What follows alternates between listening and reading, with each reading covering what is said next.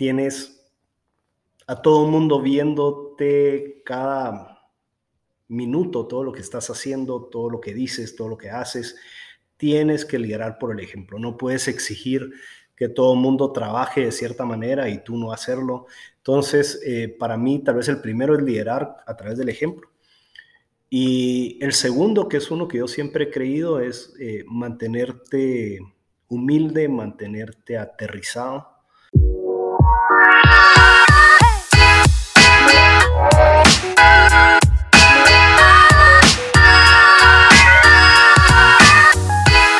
Hola, bienvenidos. Soy Pancho Mora y más que un podcast es un conversar sobre organizaciones autogestionadas. Antes de iniciar, te invito a que te suscribas a nuestro canal de YouTube, donde encontrarás todos los episodios. Hoy tengo como invitado a Sergio Pais. Él es originario de Guatemala y nuestro conversar el día de hoy se basa en un tema indispensable en las organizaciones y es en el diseño de sistemas de gestión, su importancia y el impacto, sobre todo cómo involucrar a la parte humana. En nuestro conversar hablamos también del impacto de la transparencia, la confianza y sobre todo cómo crear un entorno de negocio donde todos sean emprendedores dentro de sus unidades. Así que los dejo con Sergio. Hola Sergio, bienvenido. Qué gusto de tenerte aquí en este conversar y la verdad me da mucho gusto eh, que estemos aquí juntos, ¿no? después de que nos conocimos por un tercero que una persona de Bolivia me recomendó contigo. Muchísimo gusto, Pancho. Es un, honor estar aquí acompañándote. Qué bueno, qué bueno. Eh, pues bien, mira, eh, me, interesó tanto tu historia que recuerdo cuando estuvimos conversando, pues me, impactó tanto que, me parece pues algo que, que, realmente en este podcast el propósito es inspirar y creo que tu historia es realmente inspiradora y, y bueno, me gustaría preguntarte ¿Cómo llegaste tú, tu historia de, conectar y hacer una, un estilo de gestión muy propio tuyo, como, como lo hace tu organización? Y, creo que, que, eso pues impacta, ¿no? Sobre todo en Guatemala y, y, en nuestros países de América Latina, ¿no? Sí, con gusto. Em, mira, realmente nosotros creo que nuestra bendición como empresa es que eh, nacimos de una crisis. Eh, fue una gran crisis, teníamos una gran necesidad. Yo a veces me pregunto si no hubiéramos tenido la crisis, si hubiéramos tenido ese deseo de implementar estos sistemas de gestión. Probablemente si no hubiera crisis, hubiéramos sido rentables, no hubiéramos tenido esa necesidad de descubrir eh, pero como veníamos de una gran crisis, la empresa prácticamente estaba quebrada, nos quedamos sin liderazgo. Eh, eh, fueron una serie de, crisis bastante fuertes que vivimos que nos obligó a, encontrar una mejor forma de hacer las cosas. Y yo siempre he creído que, em, yo, yo a veces me digo que soy un copión, me encanta copiar lo mejor de, de los demás. Eh, yo creo que no hay que reinventar la rueda. Ya hay gente muy inteligente que ha inventado modelos de gestión muy buenos, muy avanzados. Y nosotros creo que lo que hemos hecho es ir aprendiendo de los mejores y copiando los mejores modelos que hemos visto funcionar en distintas empresas. Entonces, cuando hablamos de un sistema de gestión, realmente no es, es, no es un solo sistema. Eh, es un sistema integral al final del día, pero es un compendio de muchos sistemas de gestión que hemos ido aprendiendo a través del tiempo, que han sido las mejores prácticas que hemos visto en empresas o a través de consultores que hemos ido implementando a través, a través de esto, pero, pero nace como una necesidad porque estábamos en la quiebra y nace como una necesidad de, reinventarnos. Tal vez lo, lo, último que te diría es que cuando yo arranqué, mi padre acaba de fallecer, tenía 23 años, la primera asignación que me dieron fue estar en múltiples juntas directivas y desde la junta directiva me daba cuenta que primero todos los negocios eh, a través de las múltiples juntas directivas, todos estaban mal, pero luego una junta directiva lograba resolver un problema complejo, por ejemplo, eh, la selección de un ERP.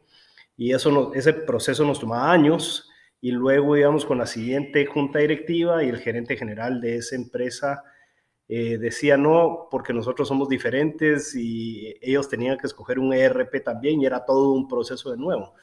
Y para mí eso fue un, un tema tan frustrante y también una fuente de iluminación de que no puede ser, de que tengas que volver a repetir las mejores prácticas en cada empresa donde cada gerente general opera de una forma descentralizada y donde cada gerente quiera hacer eh, su versión de las cosas. Si ya lograste resolver una mejor práctica, ¿por qué no replicarlo a través de las múltiples empresas o las múltiples regiones? Entonces, eso también fue otra fuente de inspiración de medir tres veces y cortar una vez, pero realmente poder replicarlo a través de la organización. Ya, y, dentro de esto, al final llegas a un modelo que pues es muy propio y estilo de ustedes. ¿Y, cómo es que opera tu modelo? O sea, un poquito, sé que tiene como esta parte de, tres partes ahí como fundamental, ¿no? De, hablas de la estructura, de, de la cultura y de una economía interna, ¿no? Así es como lo, lo, entiendo que, en esos pilares te basas. Y, cuéntanos un poquito de, esto, ¿Cómo, es cada una de esas partes. Sí, con gusto. Mira, cuando comenzamos a, aprender sobre esto, yo comencé a leer mucho, buscaba en Amazon y metía sistemas organizacionales, sistemas de gestión.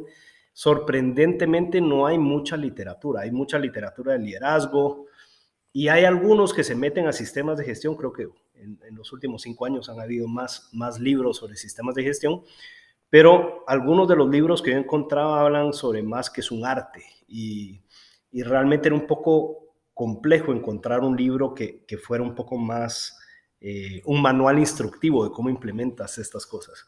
Eh, hasta que por fin fuimos encontrando literatura sobre la ciencia del diseño organizacional. Y la ciencia del diseño organizacional, que es la base de todos los sistemas de gestión, parte de cinco grandes sistemas. Tres de esos sistemas son los pilares grandes y hay dos sistemas que son más pequeños. Estructura, cultura economía interna son los sistemas grandes y los sistemas más pequeños son métricos y eh, el quinto son procesos. Entonces, eh, esos son los cinco grandes pilares de la ciencia del diseño organizacional y luego hay múltiples sistemas de gestión adentro de cada uno de estos cinco grandes pilares de sistemas organizacionales. Ok, y, dentro, cuando hablas de, estructura, ¿cómo, cómo, ¿de dónde parte esto? ¿De cómo se compone? Y cuando hablamos de estructura me refiero es a la estructura es que vamos a hacer eh, este diseño o cómo, de dónde se parte. Y, y si quieres déjeme arrancar un nivel más arriba. Eh, mucha gente con la que hablo me habla de la importancia de la estrategia, por ejemplo, de negocios y el problema con la estrategia de negocios es que cambia. En los 70s, en los 80 se decía que primero venía estrategia de negocios y después venía estructura. Pero eso era porque eran épocas donde la estrategia realmente no cambiaba tan frecuentemente. Hoy en día tu estrategia cambia de una manera eh, radical por todos los avances tecnológicos que estás viendo año con año.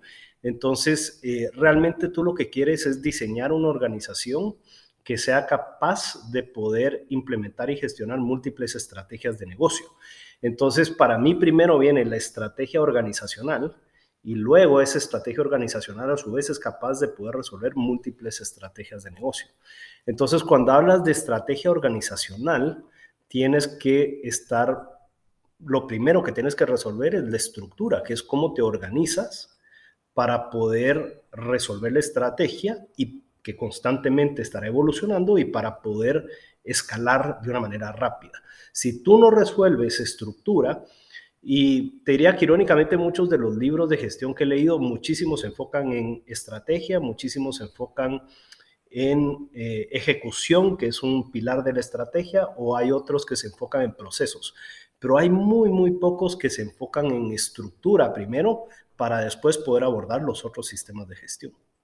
Y, esta parte que comentas de la estrategia, de la estructura, eh, pues como bien dices, y me ha pasado lo mismo que a ti, es que yo creo que pues todo creemos resolverlo desde esta mirada de hacia dónde vamos, de esta visión de claridad, eh, ahí vamos a ejecutar el, proyecto, etcétera. Pero esta diferencia de, tu mirada eh, es que me llama mucho la atención, es primero diseñamos este, este, esta gestión de cómo debería de, operar la estructura, ¿no?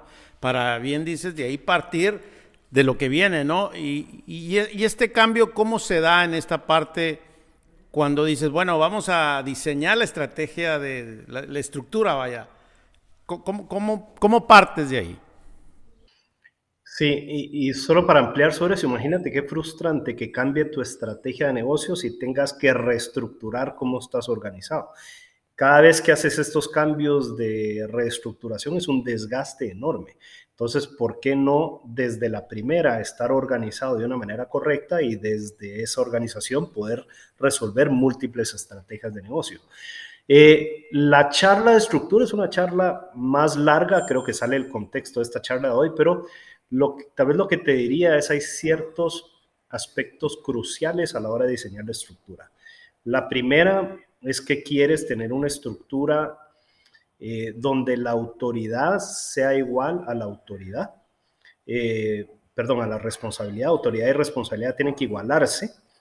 Eh, de lo contrario, paras teniendo una estructura donde tienes víctimas o tienes tiranos y, quieres realmente que ese diseño sea, sea esté igualado la autoridad con la responsabilidad.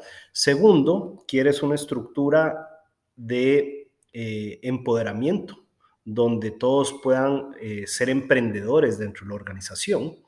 Y para eso lo que hace es que, es que diseñas los trabajos alrededor de líneas de negocio. Y a eso se le llama un concepto que se llama la empresa dentro de una empresa, donde tú quieres microempresas adentro de una gran empresa, liderada por emprendedores que son empoderados. Entonces, eso es bien poderoso, eh, distinto a funcionarios en una organización que no es empoderada. Eh, y a esta nueva estructura se le llama una organización de mercado, donde tienes empresas dentro de la empresa, liderada por emprendedores. Cada una de estas empresas o líneas de negocio, lo que estás buscando es crear centros de excelencia que no se repitan, en otras palabras, que sean centralizados. Entonces, en nuestro caso, por ejemplo, tenemos una sola área que es expertos en almacenes y ellos manejan todos los almacenes en todos los países, en todos los negocios, y ellos son súper expertos en eso. Y ellos venden su servicio de almacenaje a lo interno en la empresa. Uno de ellos un día me dijo, mira, somos tan buenos en solo manejar almacenes, solo eso hacen, que pudiera yo vender mis servicios a externos. Y después de pensarlo, dijimos, siempre y cuando no sean competencia, y no perjudique el nivel de servicio interno, le puedes vender externos. Entonces, hoy lo que tenemos son emprendedores que manejan líneas de negocio que pueden que tienen clientes internos y que tienen clientes externos y son súper especialistas en un área. Actualmente tenemos 144 especializaciones eh, que son súper especialistas en, en, eso y ellos pueden vender esos servicios a lo interno en la organización. Entonces, esa manera de estructurarte hoy es la manera moderna que se llama una organización de mercado, distinto a la organización matricial, que era tal vez la manera antigua de estructurarse, que esa vino hace unos 20 años. Eh, y esa nació a raíz de resolver la complejidad multiunidad de negocio multipaís. Pero ahora la manera que resuelves multiunidad de negocio, multipaís, es a través de una estructura de mercado donde todos son emprendedores y tienen clientes internos. Sergio, eh, en lo personal tengo un gran interés y me gustaría hacer una pausa ahí de, de cómo llegas a tener emprendedores? ¿Cuál, es la clave de hoy que tienes ciento y tantas líneas de, negocios eh, que son especialidades? ¿Cómo, ¿Cómo, logras hacer eso? Fíjate, y te lo comento porque a título personal eh, estamos en ese proceso de, nuestra organización y nosotros no hemos podido lograr hacer esos emprendedores dentro de, de la organización. Entonces, yo, yo no sé si conozcas el caso de Haier allá en China, de electrodomésticos. Ellos tienen un modelo, pues no voy a decir parecido, pero tienen emprendedores dentro de, la organización y eh, tiene 120 mil eh, colaboradores, ¿no? Entonces, me, gustaría como, cómo, llegas a eso y, qué, cuáles son los requisitos para ser un emprendedor, o sea, hablando de la persona, ¿no? Ya después que viene el plan de negocio o, cómo es lo que incentiva para que yo levante la mano y decir, oye, yo trabajo en esta organización y, y vi un área de oportunidad. Mira, es una excelente pregunta. Y si te recuerdas los tres grandes sistemas que hablamos al inicio, en diseño organizacional, primero es estructura y segundo cultura. Si tú solo montas un pedazo del sistema, sin los otros sistemas no funciona todo el sistema holístico. Entonces, si solo montas estructura sin cultura, no va a funcionar. Entonces, hay un gran componente de cultura que se implementa en paralelo con el sistema de estructura. Cuando hablamos de cultura, te imaginarás que uno de los pilares más importantes de la cultura es el emprendimiento. Y hay un montón de, sistemas de gestión alrededor de este, de este pilar del emprendimiento. Eh, pero para ampliar un poco sobre, sobre la pregunta puntualmente, eh, en algún momento hicimos un estudio en la Universidad de aquí de Guatemala, donde agarramos varios emprendedores exitosos y les preguntamos qué era lo que los motivaba. Y comenzamos a, enumerar, digamos, estas motivaciones de los emprendedores. Eh, dentro de los más importantes sale el reto, el, el, deseo de crear, de hacer, de emprender y ese, ese reto. Y tal vez el, segundo en, igual, eh, en igual ranking salió el tiempo, la flexibilidad de poder ellos disponer de su tiempo. Em, dinero salió de último. Realmente ninguno era motivado por dinero, claro. De alguna no es filantropía, de alguna manera es la manera que se mide si está funcionando o no está funcionando, pero eso no era la motivación primaria. Y entonces, siguiendo con ese mismo ejemplo, yo lo que te diría es, si quieres crear una cultura de emprendedores, tienes que tratarlos como emprendedores. Eso significa flexibilidad en su tiempo. Y lo más importante, gestionar por resultados y no por actividades. Entonces, eso quiere decir, tú tienes que lograr este resultado. ¿Cómo lo logres? Puedes tomar camino A, B o C. Es tu decisión qué actividades deseas hacer para lograr eso. No voy a micromanejar qué haces día a día, siempre y cuando logres el resultado. Eh, y el segundo es flexibilidad. Nosotros desde hace años quitamos la política de vacaciones, no hay. Toma lo que quieras. Si te quieres ir una semana al año, si te quieres ir un mes al año, no me importa. Eh, porque lo que tienes que traer son los resultados. Tú eres dueño de tu tiempo y eres dueño de tus resultados. Eh, hoy en día incluso, y esto lo, montamos antes de la pandemia, pero hoy en día con el trabajo virtual, yo tengo, tengo amigos adentro de la empresa que van a Disney y están en Disney en el celular trabajando. O sea, hoy en día, ¿cómo mides cuándo estás trabajando y cuándo no? Entonces, eh, para nosotros el tema de flexibilidad es muy importante. Y lo último que pusimos fue un ESOP, que es un programa de acciones para todos los colaboradores eh, ahorita del equipo de liderazgo que quieren comprar acciones todos los años pueden comprar acciones de manera que no solo se sientan dueños, sino que realmente son realmente dueños porque son accionistas de la empresa.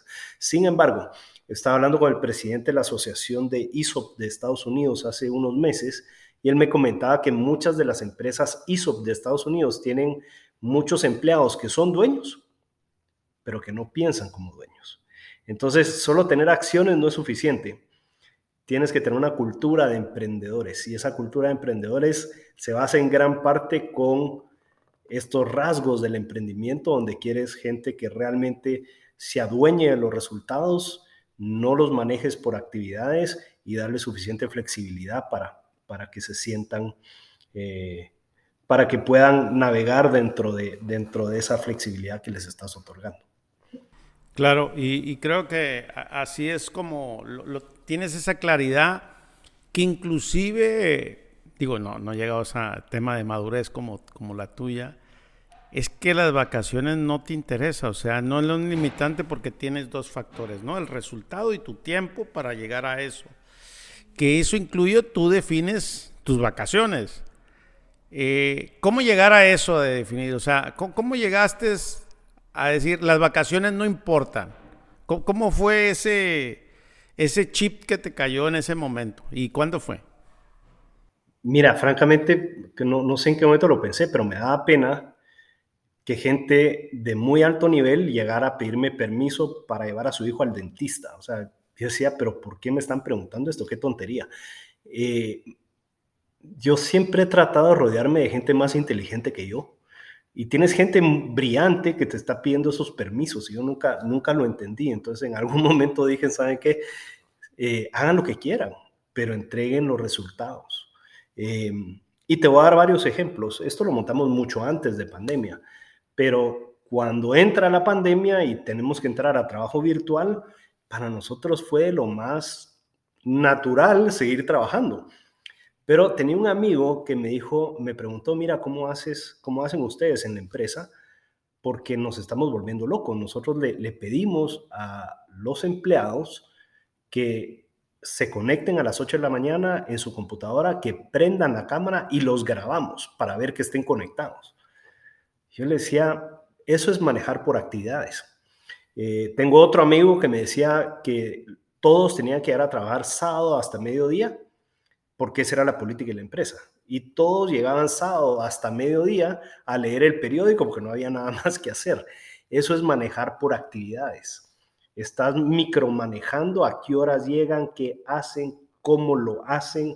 Eh, versus darles esa flexibilidad de darles un gran proyecto, decirles cuál es el resultado que esperas de ese proyecto y dejar que naveguen y lo resuelvan. Si no están logrando los resultados o necesitan coaching o tal vez no es la empresa para ellos y en algún momento los tendrás que liberar. Eh, y el último ejemplo, te voy a dar otro ejemplo, pero se me olvidó ahorita.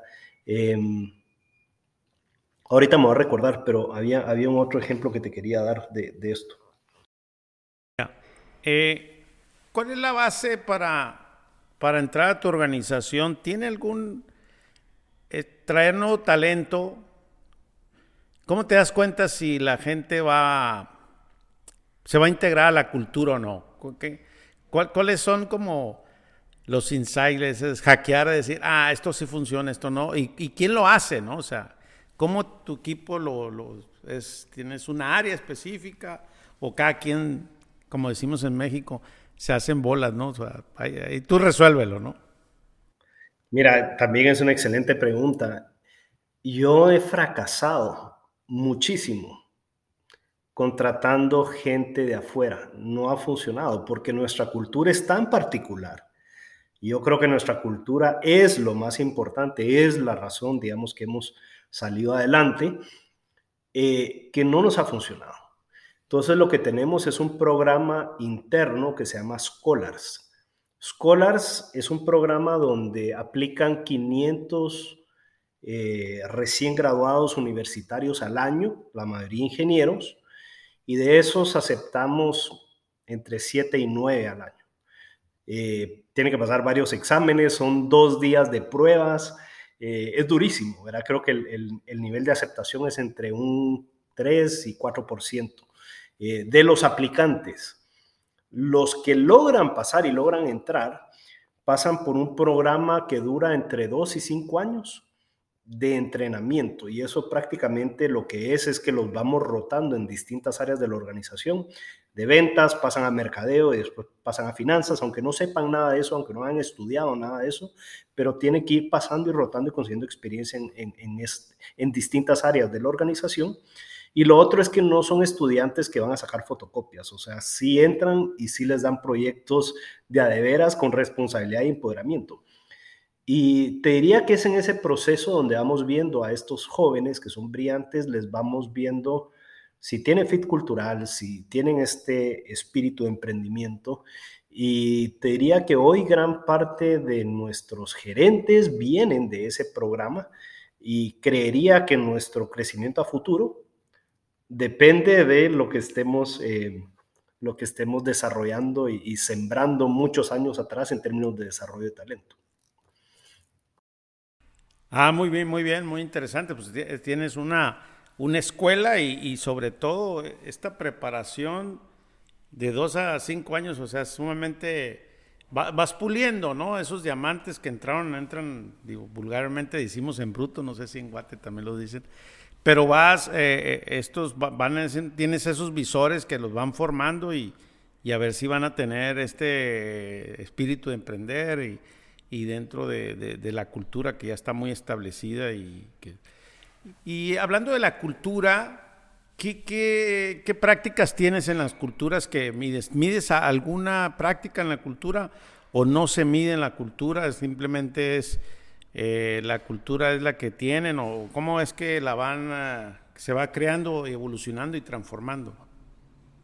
Sí, tal vez la ahorita que lo mencionas, porque estamos hablando de sistemas de gestión al inicio, tienes los grandes sistemas organizacionales y luego tienes múltiples sistemas de gestión que, es, que componen estos sistemas organizacionales. Entonces, a veces cuando hablo no sé si se escucha muy abstracto, pero para simplificarlo y aterrizarlo, un sistema de gestión puntual es el sistema de reclutamiento que te acabo de explicar. Ese sistema de gestión está documentado eh, extensamente cómo funciona, cuáles son los pasos. O tú vas año con año y es, es una réplica idéntica cómo funciona ese proceso. Y de hecho hay un sistema de mejora continua que, ocurre para ver cómo vamos mejorando ese proceso. Entonces, ese sistema de gestión de reclutamiento es parte esencial del sistema organizacional de cultura.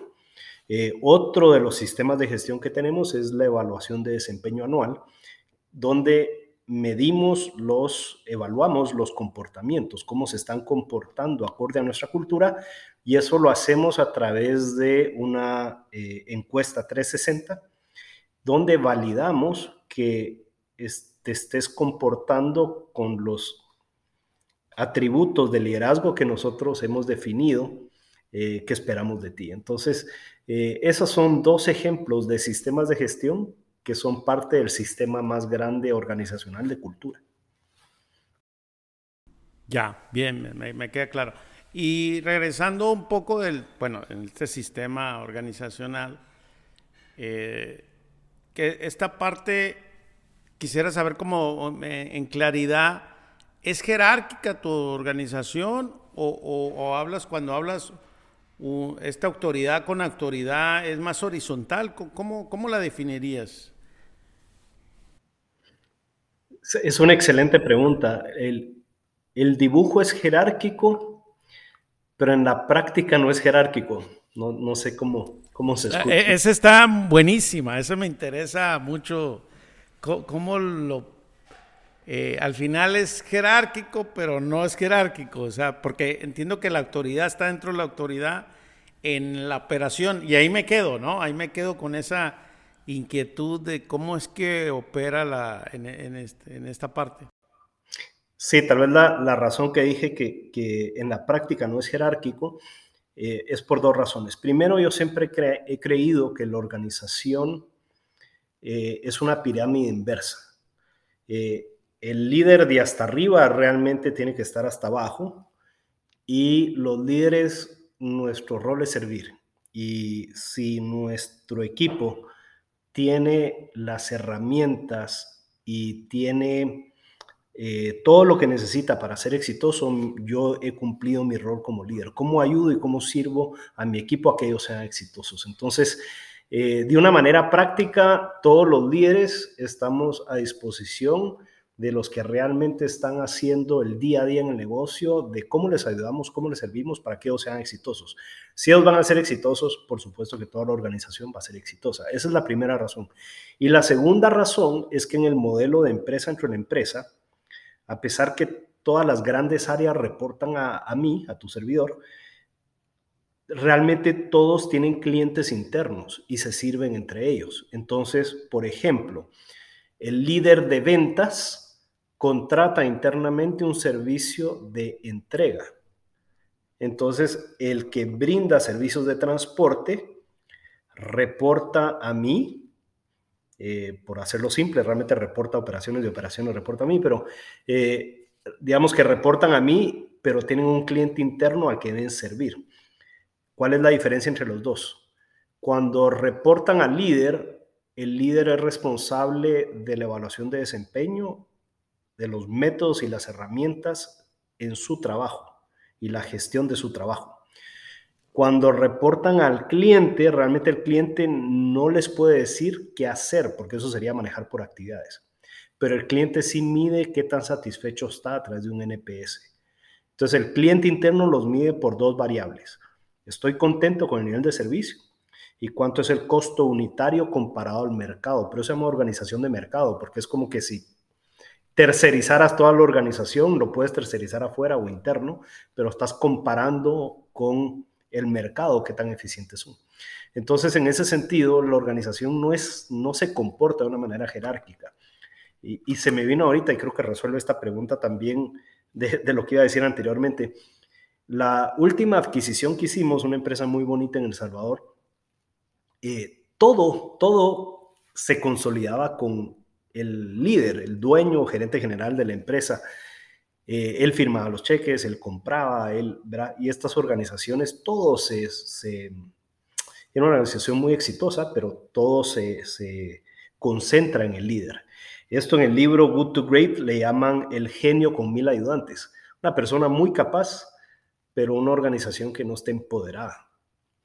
Cuando nosotros adquirimos el negocio, mucha gente, cuando yo llegaba a visitar a, a este país que fue en El Salvador, mucha gente llegaba con los cheques y con cuánto producto compramos. Yo le decía, pero eso no es conmigo.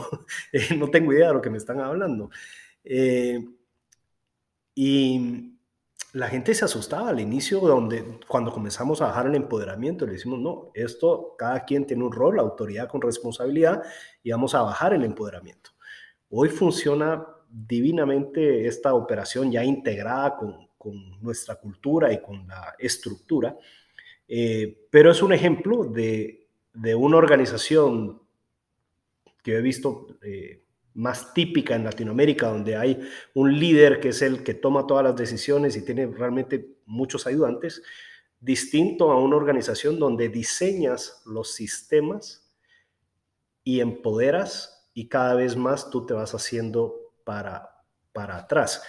Yo te diría hoy en día, yo en las reuniones, si hablaré un 5 o 10% de la reunión es mucho, eh, porque cada vez estás empoderando y delegando y rodeándote de gente más inteligente. Y cuando logro ser el más bruto del salón, usando, usando tu palabra, es cuando me siento inteligente. Y, y, bueno, me, me, gustaría aprovechar el tema, no, no la inteligencia, Sergio, me gustaría que conversemos sobre tu liderazgo y liderazgo. Se habla mucho de liderazgo, se habla mucho de, de, los fundadores.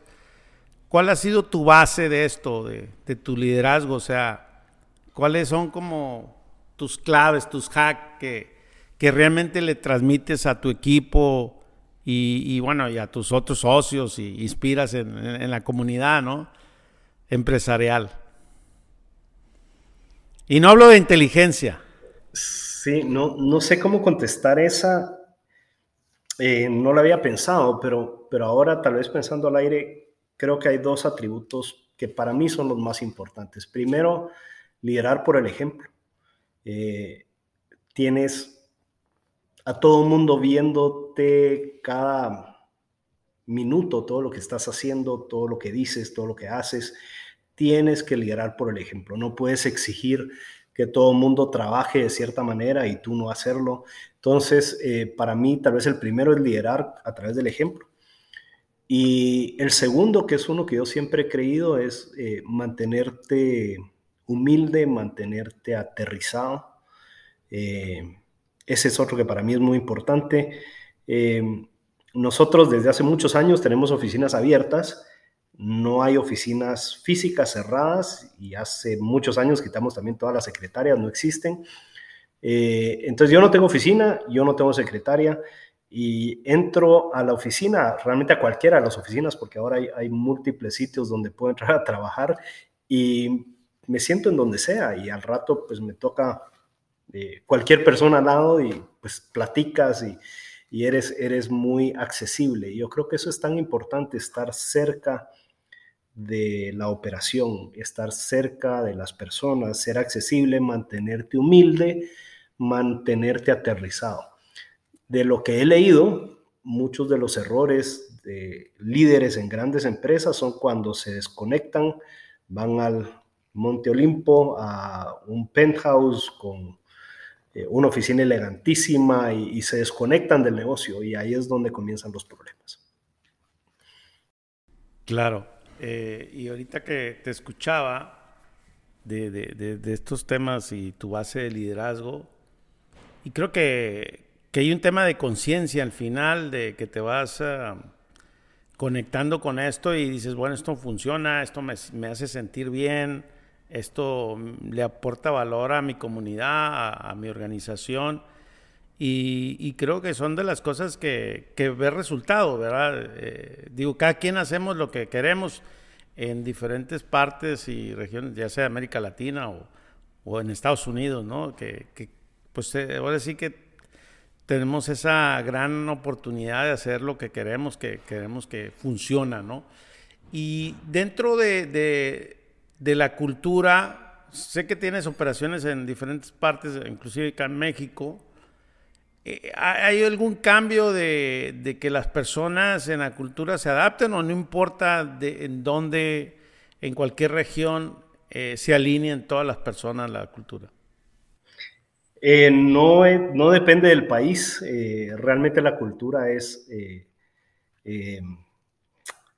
es la misma a través de los distintos países y mira, todo el mundo, por lo menos de los que, de los que trabajan con, con nosotros, les encanta el emprendimiento, les encanta la cultura de ser responsables, de sentirse dueños, de ser empoderados, de la flexibilidad, les encanta. O sea, yo creo que es, es, eh, es una cultura que se vive a través de los múltiples países. Ya, Qué, interesante y, el caso me sigue sorprendiendo, ¿no? Inclusive te dije que quería visitarte ahí y, lo tengo en mi agenda para, para, para coordinarlo una vez que tengamos ahí la oportunidad, porque efectivamente eh, cuando uno hace este tipo de iniciativas y, a ti en lo personal, ¿qué te pasa cuando hablas con otros colegas, ¿no? Con otros empresarios, inclusive de ahí de, de Guate? Eh, se sorprenden, ah, les da miedo o te dicen, oye Sergio, pues estás loco, ¿cómo haces esto? ¿Te van a robar el negocio? ¿Qué, es lo que sucede cuando tú compartes tu historia? Te soy sincero, no mucha gente le entiende, entonces ya, ya no trato de explicarla tanto. Eh, y la razón creo yo que no mucha gente lo entiende es porque en mi experiencia muchos de los empresarios buscan un quick fix, buscan una resolución rápida. Y eso está bien para algunas cosas. Entonces, bueno, contratas un consultor y que resuelva esto. O quiero un libro mágico que me resuelva todo. Eh, y en mi experiencia no es así. En mi experiencia eh, tienes que resolver causa raíz. Y para resolver causa raíz tienes que hablar de los sistemas organizacionales y los sistemas de gestión que buscan resolver causa raíz. Y eso no es una bala mágica, que es lo que te ofrecen todos los consultores o todos estos libros mágicos que te dicen que este es, este es el libro que te va a resolver todo. Eh, creo que eso no existe.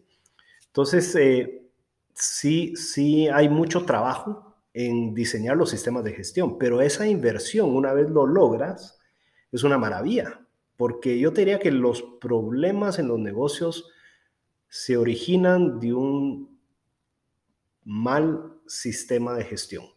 Y lo que tú estás buscando es cómo resolver de forma recurrente, de, de, causa raíz, que ese problema no vuelva a suceder. Entonces, cuando tú tienes todos los sistemas implementados, vas a tener una organización que cada vez funcione más sin ti. Y ese es un poco mi objetivo, es cómo logro diseñar algo que no dependa de mí. Y, lo que he visto en Latinoamérica es un poco lo distinto. Muchos de los, de los líderes se quieren sentir importantes, quieren sentir que la organización depende de ellos. Y no solo diría en Latinoamérica, en Estados Unidos, eh, por ejemplo, estaba sorprendido de Bob Iger en Disney que regresó ahora. Yo retaría si él escogió mal a su sucesor para que todo el mundo dijera, necesitamos que regrese el omnipotente a, resolver. ¿Sabes qué? Eso, es, eso para mí es un mal ejemplo de liderazgo. O sea, tú tienes que diseñar una organización donde tú te vas y eso funcione mejor. Y miras el caso de Steve Jobs. Steve Jobs diseñó una organización, él se murió, 10 años después la empresa logró, eh, no sé, eh, probablemente, no sé los múltiplos, pero fácil de, 10 o más X eh, crecimiento patrimonial. Entonces, para mí esa es, esa es la clave, cómo logras diseñar una organización que funcione mejor sin ti. Y totalmente de acuerdo y coincido yo, ahora que me retiré, pues eh, estoy ahí aprendiendo en el diseño organizacional, 15 meses fuera de la operación, y es estar y no estar, ¿no? Digo, a lo mejor tú participas más en la reunión, yo, yo, participo creo que mucho menos, digo, mi, organización es muy, mucho, muy pequeña, 45 colaboradores, entonces, bueno, pero bueno, sé que todo se va a la escala y que cuando tienes un buen diseño, no importa, lo implementas y lo, y lo aplicas. Ahora, este este tipo de, diseño, ¿cuánto tiempo se lleva para un empresario común o alguien que quiere empezar? Y sé que no es una varita mágica, que mañana va a estar resuelto todo, que va a venir a, resolverte el consultor. ¿Cuál es el tiempo que le das a, llegar a su madurez o no, o no hay tiempo? Es, ¿Cuál es tu experiencia de esto? Em, no sé el monto exacto porque depende de, la empresa, depende de la escala, obviamente, pero te diría que son años eh, de trabajo y no es que sean años donde no mires el resultado, pero, pero son como varias fases que vas implementando. Em, pero, pero sí lo que buscas es ordenar, ordenar estos sistemas de gestión. Eh, Latinoamérica particularmente lo que he visto es que nace de muchos modelos descentralizados. Eso lo que significa es que cada unidad de negocio maneja su mundo, tiene su propia contabilidad, tiene su propia venta, tiene su propia logística, eh, a través de los múltiples negocios. Eh, incluso lo que miras es incluso a través de países donde cada país es descentralizado. Y mucho de lo que buscas aquí ordenar, si quieres sistemas de gestión y resolver de causa raíz, tienes que estandarizar. Y si quieres estandarizar, tienes que centralizar las áreas de excelencia. Entonces, de tener muchos gerentes generales descentralizados, ahora lo que tengo son áreas de excelencia que hacen exactamente lo mismo a través de los países. En el ejemplo de logística, nosotros tenemos múltiples eh, centros de distribución en múltiples países y si tú vas al de Perú y vas al de Guatemala o vas al de El Salvador, es sorprendentemente cómo se parecen, son idénticos adentro. Y eso es porque hay un equipo que se enfoca en que eso funcione exactamente igual en todos lados.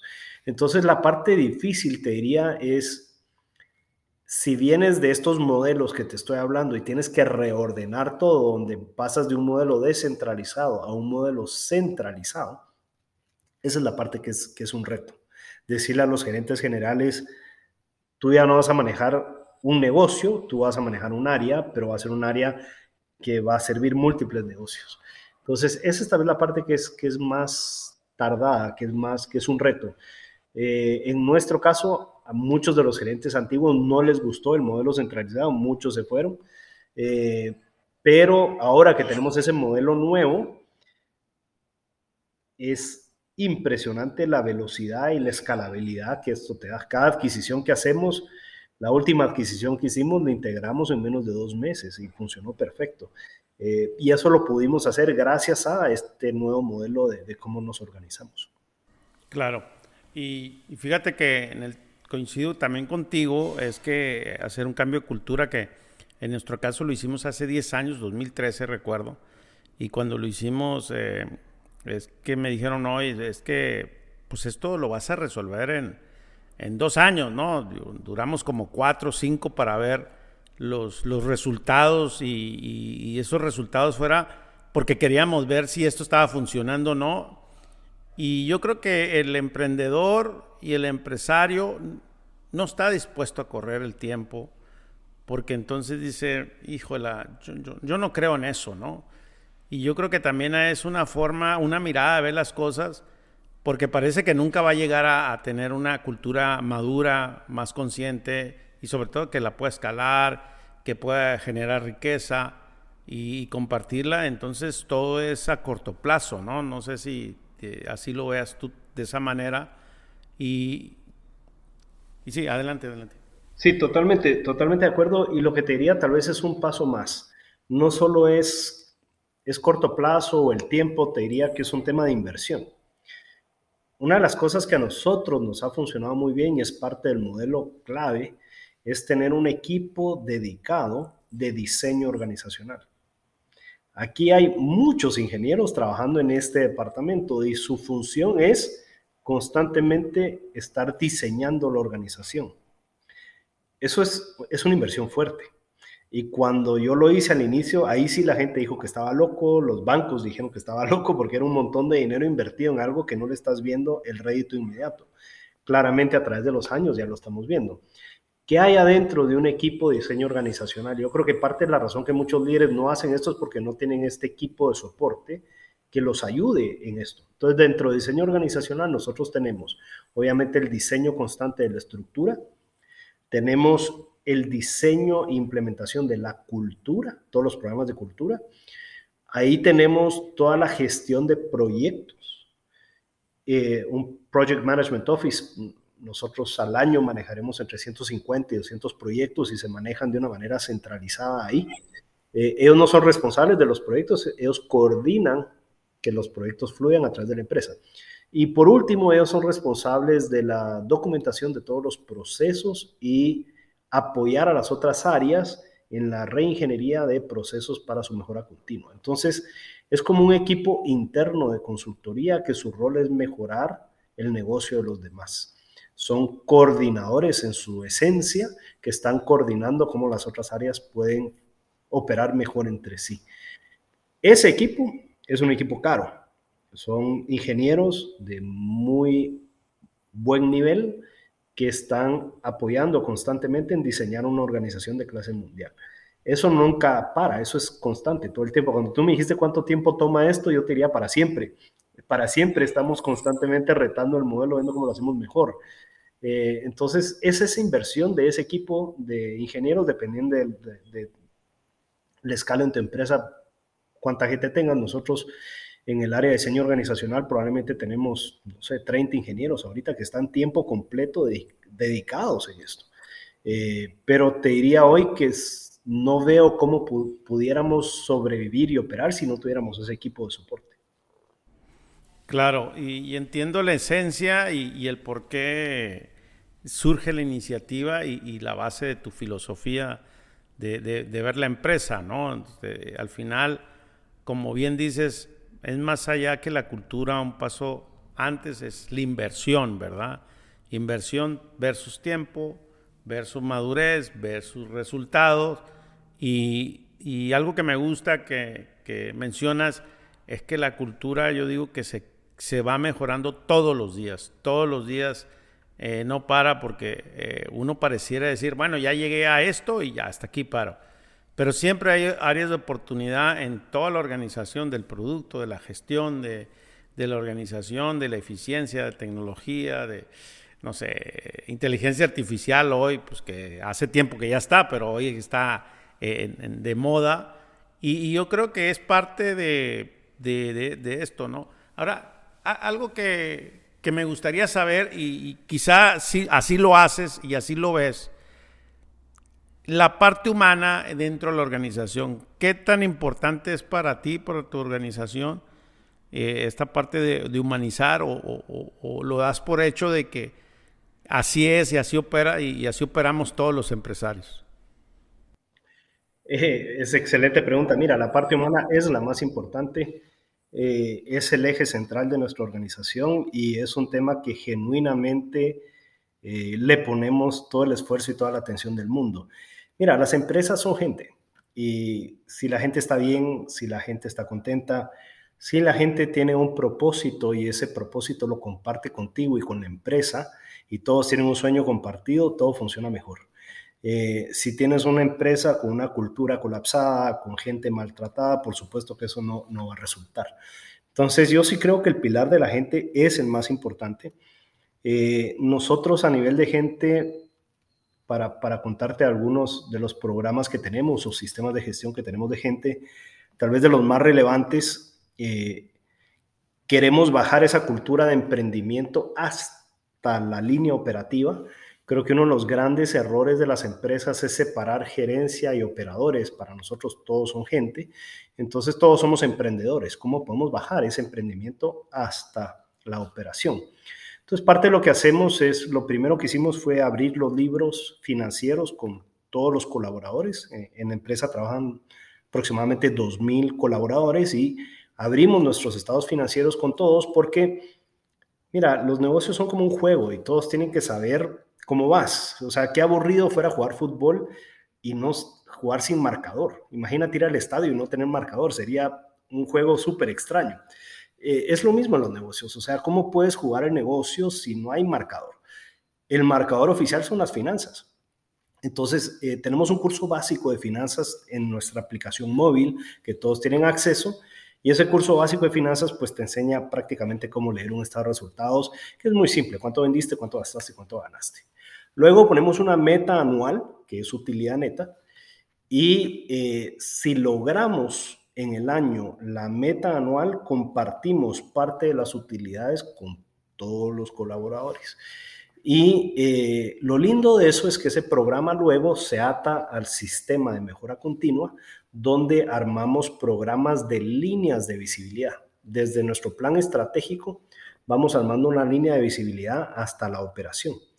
Y empoderamos a la operación a mejorar eh, los métricos de su área. Pero eso no es algo que los líderes hacen. Los, mismos operadores de una línea de manufactura o de un centro de distribución o del equipo comercial, ellos encuentran proyectos de cómo ellos pueden apoyar y mejorar sus resultados que a su vez apoyen el resultado consolidado de la empresa donde todos ganan eh, si logramos la meta. Entonces, es un programa muy bonito donde sigues bajando el empoderamiento, donde sigues bajando el emprendimiento y donde buscas compartir parte de las utilidades con todos.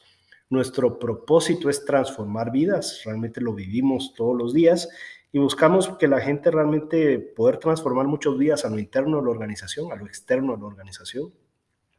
Además de eso, tenemos un programa que le llamamos eh, Cumpliendo un Sueño. Cumplimos entre 15 y 20 sueños al año, donde todos hacen una lista de cuál sería su, un sueño que ellos tuvieran a nivel personal o a nivel familiar y todos en la organización trabajamos para poder cumplir ese sueño y cambiarle y transformarle la vida a esa persona. Así que yo te diría el capítulo humano, hay, muchos más ejemplos, pero el, capítulo humano es, es, es, el más importante.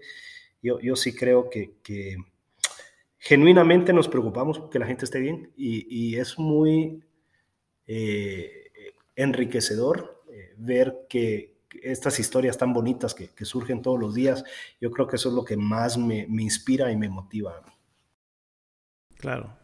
Y Sergio, y, hace un momento comentabas la parte de la transparencia.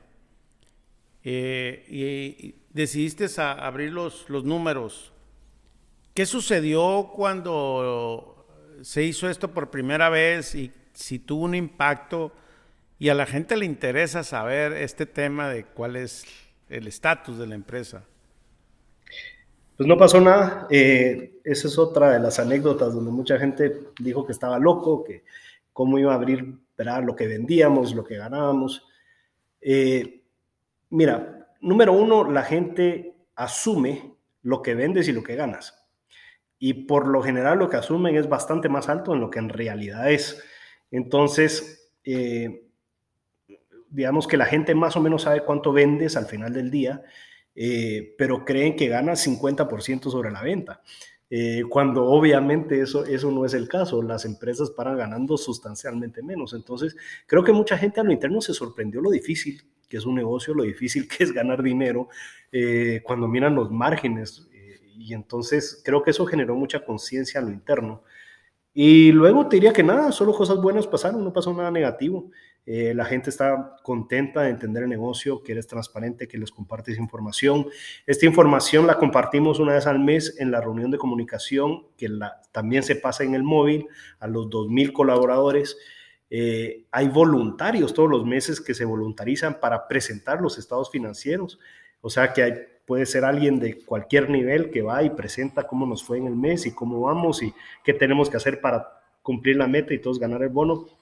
Yo diría que solo cosas buenas pasaron. Mucha gente tiene mucho miedo de este tema, sobre todo en Latinoamérica, pero en mi experiencia no pasó nada más que cosas buenas. Oye, pues qué bien, qué bien. Eh, Sergio, ¿te gustaría agregar más a esta conversación? Em, tal vez solo el último tema que agregaría dentro de los sistemas de gestión es el sistema de gestión financiera. Eh, que para nosotros es uno de los ejes centrales de los sistemas de gestión. Eh, hoy en día toda la, todos los sistemas de gestión, la manera que al final se miden es si financieramente te están funcionando y están, están cumpliendo. Entonces, eh, tenemos sistemas de gestión financieros muy ordenados y, y, te diría que la parte de siempre estamos proyectando. Dicen que las dos habilidades de un líder es la habilidad de poder predecir y la habilidad de poder delegar. Por eso tú miras líderes en empresas públicas que dicen cuánto van a ganar el siguiente trimestre y cuando no lo logran la, acción se desploma y pierden billones de dólares. Es porque no pudieron predecir correctamente. Entonces tenemos muchísimo enfoque de todos los líderes en la organización. Todas las semanas estamos prediciendo cómo vamos a cerrar el mes y cada trimestre cómo vamos a cerrar el año. Cuando encontramos brechas, se arman planes muy estructurados para cerrar brechas y poder así no tener sorpresas. Entonces, eh, hoy te diría que la semana 3 del mes, nosotros ya tenemos estados financieros eh, antes de cerrar el mes, eh, tal vez con un 97, 98% veracidad y utilidad neta antes de cerrar el mes, cuando yo arranqué en este proyecto, no sé, teníamos estados financieros dos o tres meses después que solo los miraban los financieros. Hoy en día los estados financieros los miran todos y sobre todo el equipo de liderazgo. Hay una delegación de cada línea del estado financiero. Tenemos creo que 190 líneas en los estados financieros. Cada línea tiene un dueño y cada dueño es responsable de poder predecir eh, cómo va a cerrar el mes y cada trimestre cómo va a cerrar el año. Y eso es, es un sistema que nos ha funcionado muchísimo en mantener este orden eh, y este ritmo que la organización necesita con, todos, con toda la integración de todos estos sistemas organizacionales. Y claro, y, creo me hace mucho sentido porque cuando tienes esa cultura de predecir, vas ajustando, ¿verdad? Eh, tienes una efectividad de 97, 98%, que ya lo que falta, pues ya cuando está el estado de resultados, ya, ya pasó inclusive un mes más, ¿no? Que los estás viendo eh, si bien te va eh, a, la primera semana de, que cerraste el mes, porque el equipo es muy eficiente, pero en base a esto, de la tercera semana, dices, bueno, así predecimos y vas haciendo, ¿no? Como lo haces trimestral y vas haciendo esos ajustes en las brechas, ¿qué es lo que se ve para, para poder llegar y, y ajustar lo que se tenga que ajustar, ¿verdad? Correcto, vas prediciendo y vas delegando, porque en mi experiencia los estados financieros son para la alta gerencia y el equipo financiero contable. Nadie más lo mira, es, un enigma.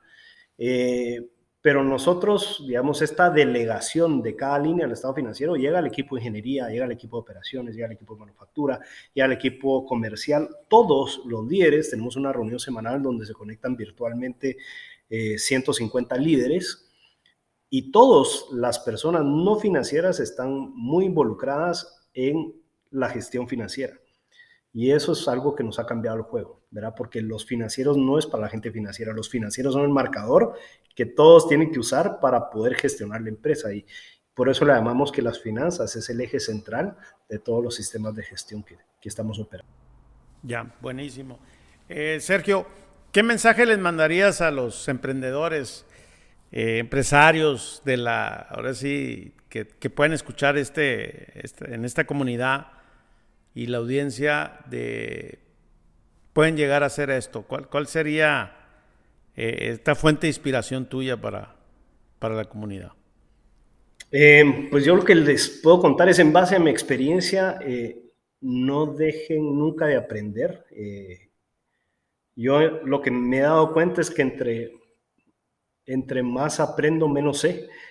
Y todo el día estoy aprendiendo, todo el día estoy leyendo, todo el día me sorprendo de lo que me falta aprender y, lo que estoy cada vez descubriendo. O sea que sean los estudiantes eternos, no paren de leer, no paren de meterse a cursos, que para mí esa es la fuente de, crecimiento de todo emprendedor. Muy bien. Sergio, ¿dónde estás activo? Si alguien te quiere contactar, hacerte una pregunta, este, ¿estás disponible en una red? Eh, uso pocas redes, para mí el, uso de mi tiempo es tal vez de lo más importante en mi vida, entonces trato de de quitar todo y enfocarme como láser en, lo que estoy haciendo, pero con mucho gusto me pueden escribir un correo sergio.pais arroba grupopdc.com sergio.pais arroba grupopdc p de Pedro d de Carlos.com y con gusto yo les puedo contestar. Muchísimas gracias, Sergio. Y, bueno, pues ya, ya te estaré visitando, como lo dije aquí en el episodio. Mucho gusto. Y te agradezco mucho. Saludos. muchísimas gracias por el tiempo, muy amable. Sale, chao. Bye.